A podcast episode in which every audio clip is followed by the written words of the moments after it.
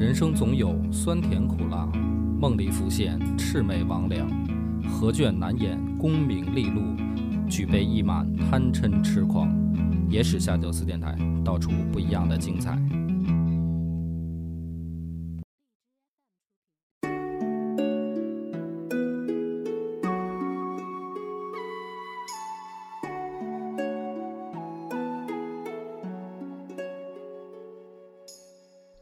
欢迎收听《野史下酒》，我是主播恶霸波。张小娘，今天的故事呢，又是到了我们给小学语文课本找错的这个这么一个环节啊，是我喜欢的 style。哎，就是我们总是喜欢在这个大家喜闻乐见的这个语文课本的这个小课文上呢翻案。嗯，我今天要翻哪个案子呢？就是愚公移山这个故事。愚公移山这个故事呢，这个为了张小娘，我再大概讲讲，帮你回忆一下。我知道，你知道是吧？知道也没事儿，我怕你你你总是把我打压成一个无知的幼儿园小朋友。啊，这个没关系，再再听一听吧，啊，再听一听，加深一下印象吧。那我就勉强听一听吧啊。简单来讲呢，就是说有两座大山，嗯太行山和王屋山。啊，这个确实现实生活中也存在的大山，嗯并非什么神话故事瞎编的。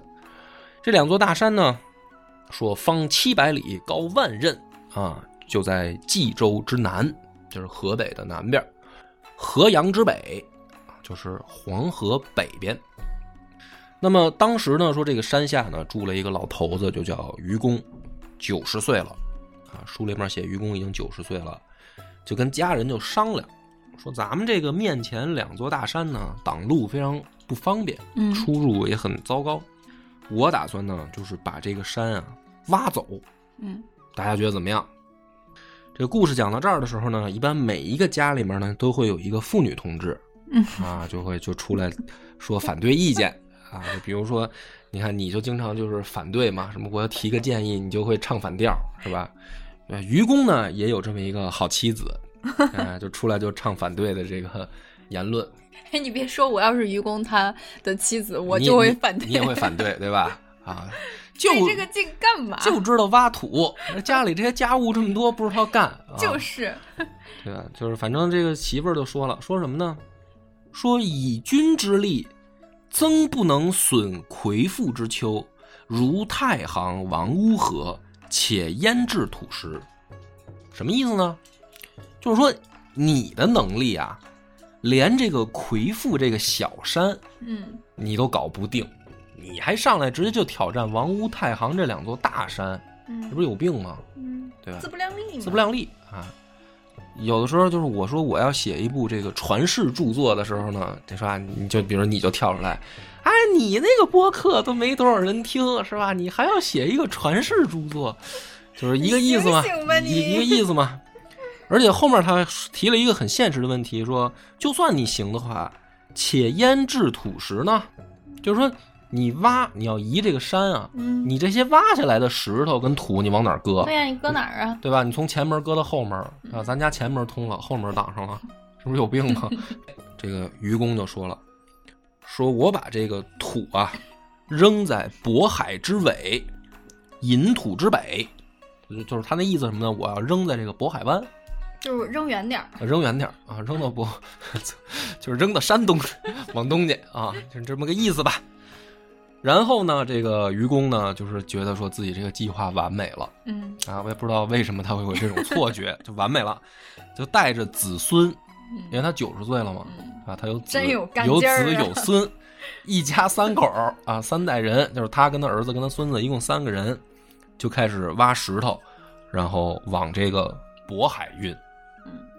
嗯这个三个人呢，干得热火朝天的时候呢，旁边有一个寡妇，寡妇呢有一个孩子，小男孩多大呢？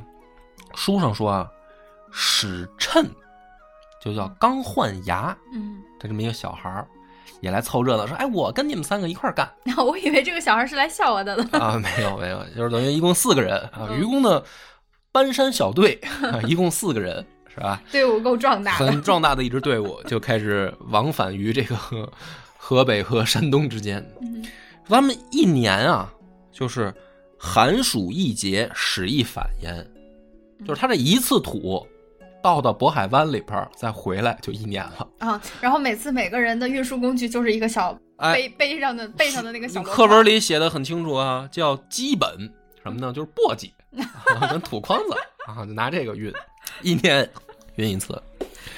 那么就这个很很妙是吧？就有聪明人了啊。课文里面写说就是智叟。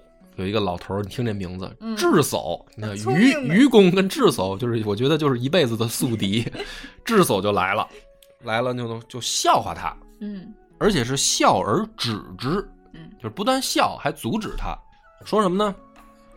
说汝甚以汝之不惠，以残年余力，增不能毁山之一毛，其如土石何？嗯，就是说你还能活多少年啊？对你都九十了嘛，对吧？啊，你一年来一次，你这假如活一百吧，你也就十趟的过儿。嗯你十趟，你运的这个小簸箕、小土筐子，运的这土跟石，就是你们小哥四个啊，你运的这些，跟山来说，连一个毛都算不上。你就说你这是瞎耽误什么功夫呢？啊，这智叟脑门上就飘着四个字儿：啊人间清醒。对，愚公就说了，就说啊，汝心不固，固不可彻，曾不若双妻弱子。什么意思呢？就说你这个心啊，嗯，这个不坚定。不坚定，嗯，没个数。嗯嗯，看我这个队伍里了吗？嗯双妻弱子，就是说刚换牙那个小小朋友，说你看我这队伍里，连他这个心都比你坚定，嗯还跟着我干这么伟大的事业，啊，嗯你这差远了。接下来呢，还有说，他说什么呢？就是著名的那句，说我子子孙孙无穷匮也，嗯对不对？我是我可能活不了几年，我九十岁了，我老头子，我活不了几年。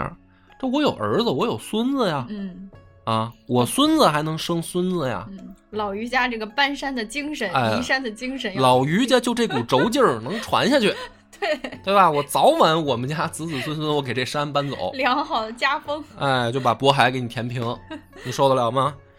然后这个智叟就不说话了，嗯因为这个道理好像是这么个道理，对吧？因为愚公说了，愚公不止说我子子孙孙无穷匮也，他还说呢，说这个山又不会变高嗯啊，所以说这个嗯不懂地壳运动啊，是吧？啊，他反正他就说，他说山又不长个儿啊，它不变，我能生，嗯那我早晚能把这事儿办了。于是呢，这个故事一个转折啊，就机机械降神了，有点儿就是说，山神听见愚公这话了，吓坏了，吓坏了。山神脑子也不太好，我觉得，就是这天庭的这些基基础工作者啊，都都还有有待提高。山神也不知道地壳运动。吓坏了，吓坏了，就就就是给玉玉帝就写信，就上报，我说你听说了吗？玉帝说：“我听说什么了？说我们这儿出一大能人叫愚公嘛，嗯说要把太行、王屋两座山给我挖空了。我是一山神啊，嗯，他给我挖空了，我不成土地了吗？我成他嗯成孤孤魂野鬼了，啊，就是我这山神当不了了，给我变没有载体了，变土地了，没有啊载体了。这个这个玉帝一听啊，天帝啊，书里边写天帝啊，天帝一听很感动，嗯哎呀，说这个人了不起，就命这个夸娥氏这个两个神仙嗯。来把这个王屋跟太行两座大山背起来，就搬走了，嗯。就是愚搬开愚公他们家门口了。嗯，啊，不是说搬到山东去了，搬到啊智叟家门口去啊了。那倒没那么缺德啊，就是把把他们家这前面这路给给给给让开了。嗯。啊，就是现在济源啊，就是说还真有这么个地儿，就是太行山，它有一段断，嗯就现在成旅游景点了。就说愚公他这个故事就发生在这儿啊啊，就是真真的这个现实生活中有这么个旅游景点儿啊。但是我们这一集呢讲的跟旅游没有关系，没有关系，不是做广告。不是广告，没拿钱啊。我要问的是什么呢？就是说，就是小娘嗯也学过这篇课文吧？嗯现在又听了一遍故事，嗯哎，不管是小时候老师怎么教你的，还是你现在怎么说啊，怎么嗯，想？我肯定不移山，你放，心你。你你告诉我，愚公移山这个故事讲了个什么道理呢？你要敢想，你要敢做，敢想敢做，勇敢的给自己立下目标。我啊此生就要写下一部传世名作。这是我，这是我啊！我就是说，你听了愚公的故事我是觉得你继承了愚公的精神。是吧？我我主要我主要的追求目标是子子孙孙无穷匮也，是主要是在这个事儿上啊，著作什么的就是不重要不重要啊。现在就是说先得解决单身问题，是不是？你不是说已经解决了吗？啊，对，就是说正经来说啊，你觉得这个故事你解读是什么？就是就我刚说的呀，我哥很正经呀，嗯就敢想敢做，坚韧不拔哎，励志的故事，嗯对对对，就是只要有恒心、嗯有毅力，嗯，是吧？太山行山也能办到。人定胜天，是不是？嗯，你现在再听也是这个感觉，小时候也是这么教你的，对对吧？OK，好了，那么问题就来了，问题就来了，嗯，我又浅薄了那。肯定的呀，那你不浅薄怎么显得出哥高明呢？对不对？这个故事有一个问题啊，大部分人都感觉不出来，就是它记载在哪儿？嗯愚公移山这个故事啊，记载在《列子》里，嗯《列子》是一本书啊，嗯啊，是一部什么样的著这本书什么书呢？再具体一点儿，这个愚公移山的故事故事记载在《列子汤问》里。列子呢是春秋战国时期，再准确一点呢是战国时期道家的一位先贤啊。他所生活的时代呢，介于老子和庄子之间啊，就是这个庄周之前。嗯啊，庄周的这个就是故事里面，他就写说列子御风而行，说的就是这个列子嗯啊，就是说他在庄子之前是道家的一位非常厉害的先贤啊。那么本名呢，真名啊叫列玉寇，真有其人。嗯嗯，他呢写的著作就是《列子》，他这本书就叫《列子》。《列子》这本书呢，在这个《汉书艺文志》里面，就是这个东汉班固啊写了一本书，在《汉书艺文志》里面，其中就有详细记载说，《列子》一共有八卷，就他这个书有八卷。嗯但是后来呢，我们现在的人发现呢，说就是班固看的《列子》已经失传了，就原文已经找不到了。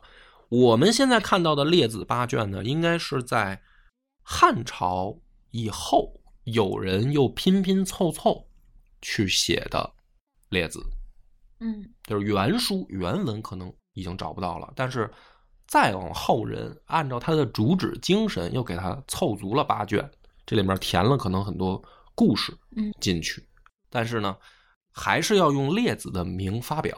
嗯，哎，咱们就说，比如说金庸写，要用人家那个 IP，哎，就是比如说金庸写了一个《天龙八部 》，嗯对吧？《天龙八部》结果呢，这个再过一千年，《天龙八部》原文找不到了，嗯。哎，但是可能呢，在这个就是公元二零二二零年左右，嗯哎，这个有一位叫梁子的人，嗯 就是看过《天龙八部》，但是呢，就是给他续写了一个《天龙八部》嗯啊，比如说里面主角就是呃乔峰、虚竹和梁子。嗯是吧？三个人，然后这个梁子有好多妹妹什么的，然后给他续了一部 段誉才是你的偶像吧？孙策不是，我觉得。啊，是吧？反正就是这么个意思吧。就是后人按照列子的主旨去写写了一个这个书嗯啊，然后流传到现在。那我们现在看的这个愚公移山的这个故事，就是在这个列子里。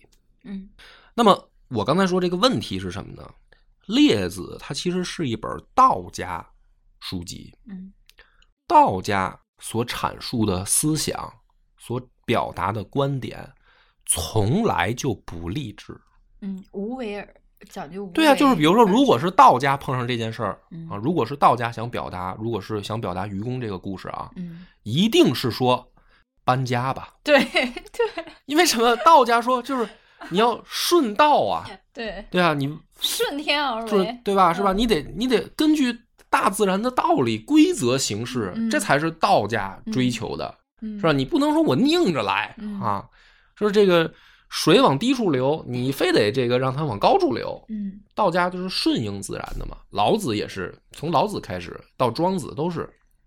别别跟我别跟我什么人定胜天什么这个，你说不是疯了吗？这个道家说你应该顺应大自然的规律嗯去行事，嗯甚至是顺应世间的规律。它就嗯不光是自然的规律，人的这个社会交往，人的行为也是有规律的嘛，嗯对吧？嗯，所以道家，你觉得愚公移山这个故事放在道家典籍里，他可能是告诉你说，哎，要有恒心，要有毅力，很怪嘛。嗯这个所谓的什么恒心毅力、什么坚忍不拔的这个，这个反而是特像儒家提倡的，它不是道家思想，嗯对吧？你要说这这个话是这个，比如说这本这本儿这这故事记载在这个孔子的著作里，嗯是吧？比如记载在这个《论语》里面 啊，孔子教学生的时候讲这么一故事嗯，哎，那非常非常恰当。嗯，非常和谐。哎，但是道家好像不这么讲故事。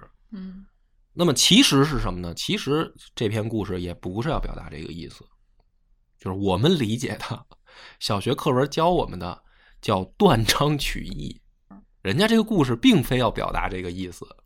那要表达什么？哎，就是这不是今天哥这个就是给大家、哎给大家装一手吗，对不对？亮一手了。就是亮一手了吧，是吧？这个汤问是什么呢？整个大背景就这本书啊，它大背景是商汤嗯啊，就是殷商的这个缔造者商汤问他的大臣夏桀，他有一个大臣嗯啊叫夏，就是夏桀，两个人的一个君臣对话。商汤说：“你看，哥现在创业也成功了，财务也自由了，嗯咱们得聊聊这个，聊聊宇宙观，聊聊嗯人生大事啊，嗯是吧？咱们得弄点高级的问题讨论一下。所以汤问嗯是商汤问这个夏桀的这么一个对话，就是通篇它是从对话里面语录，哎，就是等于夏桀语录在给这个商汤讲故事。嗯他这个故事是因为商汤先发问，他是这样一个这个文章形式或者一本书，嗯嗯。那么这个愚公移山这个故事呢，相当于发生在第二段，就是它前面和后面是有上下文的，嗯。你不能光把这一段截出来嗯。单看，那你就会得出来说，哎呀，那这个故事一定是教我们做人要有毅力，要有恒心啊，是吧？那就没有联系上下文，你只你只能得出这个结论。那么我们联系一下上下文，再来看看啊，就是在愚公移山前面，商汤问了三个问题，他问什么呢？物有巨细乎？有修短乎？有同义乎？什么意思呢？就是说这个事物啊，有没有大小之分、长短之分啊？有什么区别吗？世间万物怎么区分它的大小、长短？什么这些？这个问题很哲学，你知道吧？这肯定有啊，毋庸置疑啊，啊，有吗？有啊，有吗？你现在觉得有是吧？嗯好，那你就是带入商汤了，嗯对吧？那么怎么区分大小长短呢？比如说这个我很大，你忍着，这就明显有问题，这就明显有问题，这就是双方的标准不一样，对不对？必须有相对论。对啊，它你得有对比啊，对吧？就是我觉得我很大，那为什么对方觉得他是根牙签呢？这不是就有问题了吗？那么就是怎么？呃，第三个问题，有同意乎？嗯就商汤这个问题，你你仔细一想，嗯有意思吧？嗯，就他作为一个君王，他其实问的是很高层次的问题，这君王肯定是奏折太少，每每天是吗？每天琢磨这些有的没是不是的。啊？听这个夏桀给他解释啊，夏桀就跟他说啊，说这个渤海之东啊，嗯就是大海外面很远的地方，有一个大的坑，大坑。哎，你看我这个语言是不是通俗易懂？大家是不是一下就觉得古文生动了？一下就觉得古文土了。有一个大坑，啊，这个坑有名字，嗯叫龟墟。嗯这个坑大到什么程度呢？就是四海八荒的这个水啊，比嗯如说什么长江、黄河这些水，它不是东流入海吗？那海去哪儿呢？海去坑里了。哎，就去这个坑，就去归墟。所以这个归墟其大，是天下的这个水流动的这个最终的目的地，嗯很大，大不大？在这个归墟附近呢，有五座大山，这五座山每一座都很大，像咱们经常听说的什么蓬莱、瀛洲嗯，那种仙山、海外仙山，啊，是只不过是这五座山的其中一座。嗯这个每座山呢，都是高下周旋三万里，其顶顶处九千里，就是非常大的山，有五座。这五座山上面每一座上面啊，生活着无数的仙人，因为每一座山上呢，它会长这个，就是说猪肝之树，猪肝树呢，它会结果实，这果实吃了就长生不老，所以呢，这些山上生活着无数的仙人，但是呢，有一个问题，这五座山呢没根，就是它是飘在海上的，它经常会飘动。嗯。那么这些仙人呢，慢慢慢慢的就很很担心，就说咱像咱们这个住在山上，这山它老动啊，万一哪哪天被龟须卷进去，嗯山大不大？嗯，大吧？嗯没有龟须大，那怎么办？于是呢，就跟天帝就说，得想想辙啊。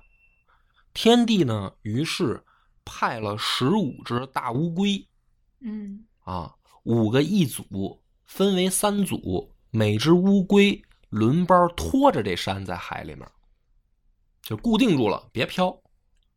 啊，每一座山下面一只乌龟，一共十五只，三班倒。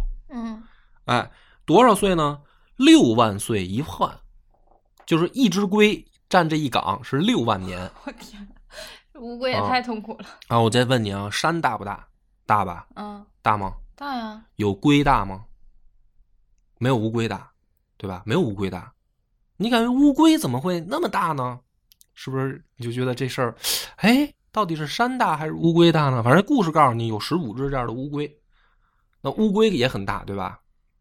嗯。啊，你你不用那么犹豫，这又没什么陷阱，你再听不，。因为我是觉得乌龟你没办法说它大不大，你你比好比说乌龟像乌龟像那个桌子上四个腿儿，嗯就那个腿儿可以很小，但是它可以支撑很大的嗯，好，你接着听啊。说这个有一个国家呢，叫龙伯之国。嗯这个龙伯之国里面呢，国民都是巨人啊。这个巨人呢，有一天呢，就跑到了这个龟墟，来这儿呢钓鱼，一竿下去就钓起了六只乌龟，连着串儿就给钓上来了。这个乌龟就是脱山的那乌龟，它钓走六只。钓走以后，他为什么要钓呢？是因为这个巨人呢，他想说，哎呀，最近我这个恋爱不太顺利，我想用这个龟壳占卜，他就跑到龟墟钓鱼，一钓就钓走了六只大乌龟。然后呢，这六只里边好死不死呢，还有两只是正轮岗呢，嗯就是他负责拖山嘛，不是五个一组嘛？嗯有两只是本来在这儿干活的，嗯一块儿也给调走了。然后其中有两座大山就飘到北极沉了。那我就这个故事讲到这儿，就是说什么呢？你说龟墟大，龟墟里面的山也大，山还没有乌龟大，结果来了一个巨人，调走六只乌龟。你说这个龙伯国的巨人大不大？大呀。大吧？嗯好了，这个是这个下集给商汤讲，就是说这个世间如果人大能大到多大，嗯，有这样的巨人。其实前面那些故事啊，我告诉你，就是为了铺垫说这个啊，巨巨人有多大？对啊，还有呢，他说啊，说这个中州以东四十万里有一个叫焦瑶国，焦瑶国的人身高一尺五寸，嗯一尺五寸，一寸是三点三厘米，所以一尺五寸呢，相当于就是四十多厘米，矮人国。小矮人儿，嗯小不小？嗯小吧？嗯他说不仅如此，还有东北啊，再往东北有一个叫征人国，征人一个小人儿只高九寸，就是比那个焦瑶国的人还矮九嗯寸。小拇指姑娘那种。哎，一寸是多少？就咱们的一寸照片，或者说一个正成年人的拇指就叫一寸。说这个征人就长九寸，那差不多就是一个手掌这么大小嘛。嗯对吧？那说龙伯国的人跟征人比，这个就叫大跟小，就是那个问题。你不说世间万物有没有大小之分呢？嗯有啊，这个就叫大小之分，嗯很明显，对吧？嗯好了，接着讲，说这个京之南有明灵树，明灵树五百岁为一春，五百岁为一秋，就是按照这个树的年龄，它的这个一岁相当于人的一千年。对于这个树来说，它只过了一岁。嗯，那你说这个树的寿命长不长？长啊。长吧？还有比它长的，说这个上古有大椿树，这种椿树八千岁为一春，八千岁为一秋，就是对于他来说，人的一万六千年才是他的一岁。那嗯这个寿命长不长？长，长吧？嗯好，这是长。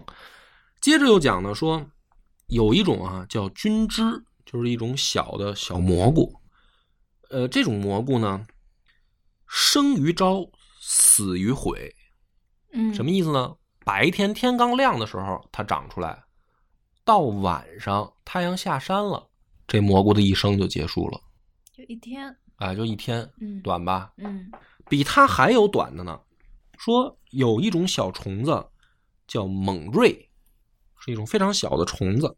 这个虫子啊，下雨的时候出生，雨一停就死了，比一天还短。可要是阵雨的话，那那就更短了，啊，就一会儿几分钟就死了啊。所以说，跟大春比，猛瑞这种小虫子，这个哪个长哪个短，也能区分出来吧？嗯好，能区分。那么还有那个经典的就是北冥有鱼，其名为鲲嗯啊，还有一个鸟叫鹏，嗯 这个鲲鹏都是呃身长就据说好几千里，嗯展开翅膀就像云一样，嗯这个就叫大。但是呢，还有一种小虫子，这个小虫子叫焦明。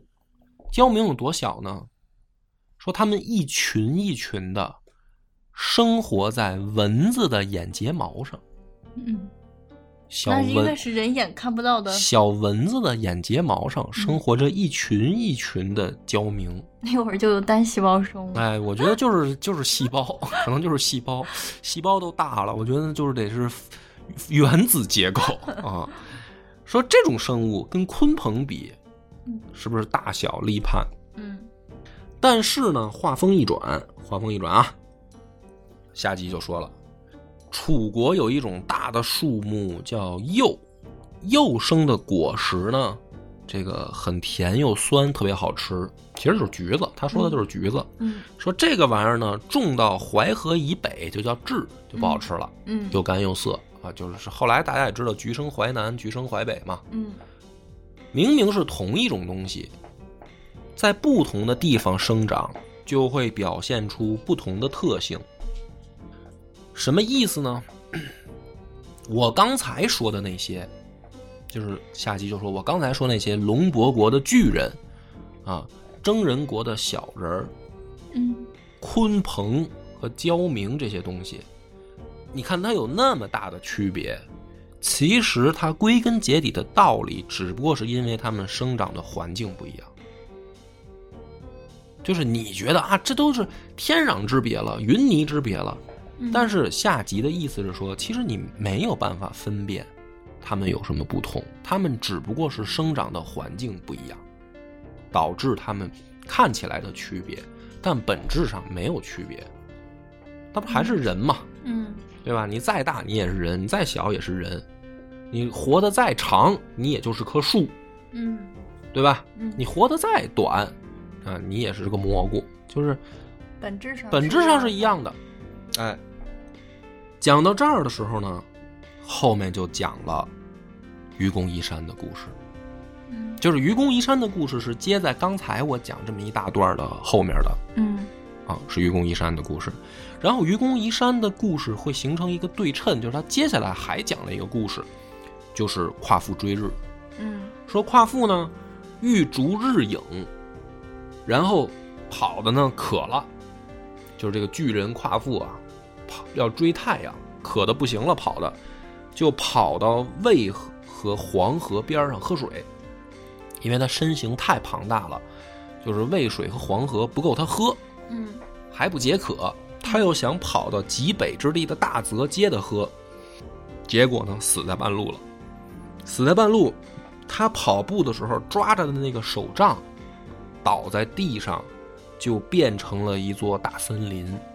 嗯那你说夸父有多大？这个身体就很巨大嗯啊，但是他死了。其实他这个夸父追日的故事是和愚公移山的故事是对应的，其实它是一组成对儿出现的。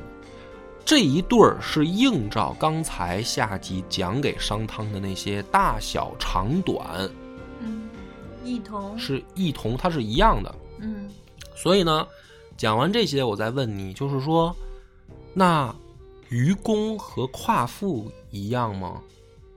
不一样。嗯，为什么不一样？夸父就像是前面神话故事里面那些巨人，嗯就是龙伯，是嗯龙伯国吧？嗯那个巨人，然后愚公呢，他就像是矮人国那些一一九九寸长的，就是那种，嗯嗯，但是他们都是有目标的，嗯，嗯，他们都有目标，但是他们他们的目标，你觉得一样吗？目标不一样，嗯，怎么不一样呢？一个要移山，一个要追，是吗？嗯，那就是说，你觉得他们两个目标不一样，是因为什么呢？一个人实现了，一个人没实现，对吗？夸父没有实现他的目标，他永远也追不上太阳。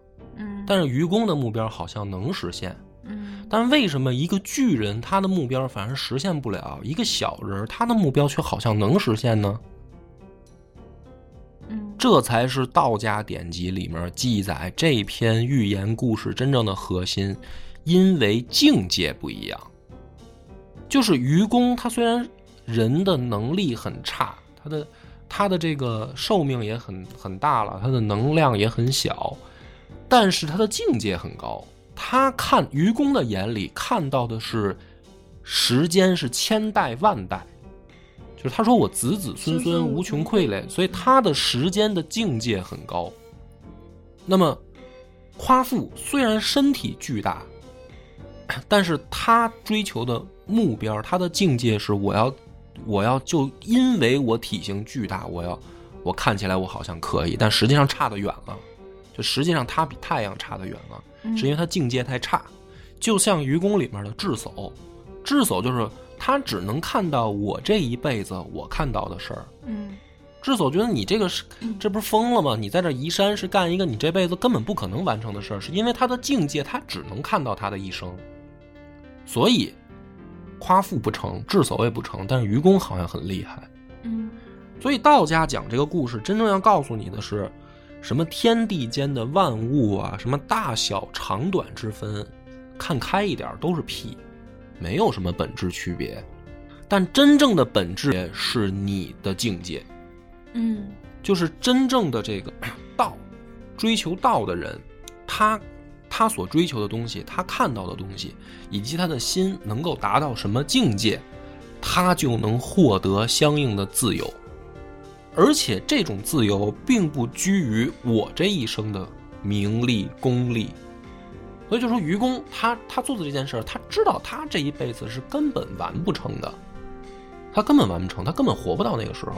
他追求的那个东西，他有生之年是根本看不到的。但是，他境界高，他反而合乎天道。而智叟也好，夸父也好，你们的境界就是其实干的才叫屁事儿。所以这个是愚公移山的这个故事，真正告诉人的一个想表达的道理，就是你必须得结合上下文去看，你才能理解说他为什么要写这么一个故事。嗯啊他不是要跟大家表述的是说，你只要有恒心、有毅力，就一定能干成一件事儿。你要这么理解，其实还是这个故事等于没看，因为你的境界并没有提升确实见识浅了，啊、是不是又被我装到了？嗯，又又被你秀了一把，对，所以这个，嗯、讲到这儿的时候呢，就是嗯，不要被被小时候语文课本儿所骗啊、嗯就是其实。当然了，这个故事肯定也不是列玉寇写的，是后人借列玉寇的名字写的。但是他之所以要借列玉寇的名字，他肯定是还是要表达道家的思想，嗯他不可能说借列玉寇的名字表达一个别的别的流派思想嘛。嗯所以这个愚公移山的故事真相就给大家讲清楚了啊！嗯感谢大家的收听。而且呢，就是说这个凡事啊看开一点，都是屁。道家就告诉你都是屁，别太人间不值得，哎，别太较真儿，别太在乎，想干就干啊，就挺好啊！感谢大家收听，拜拜。我们的微信公众号叫“柳南故事”，柳树的柳，南方的南。如果还没听够的朋友，欢迎您来订阅关注。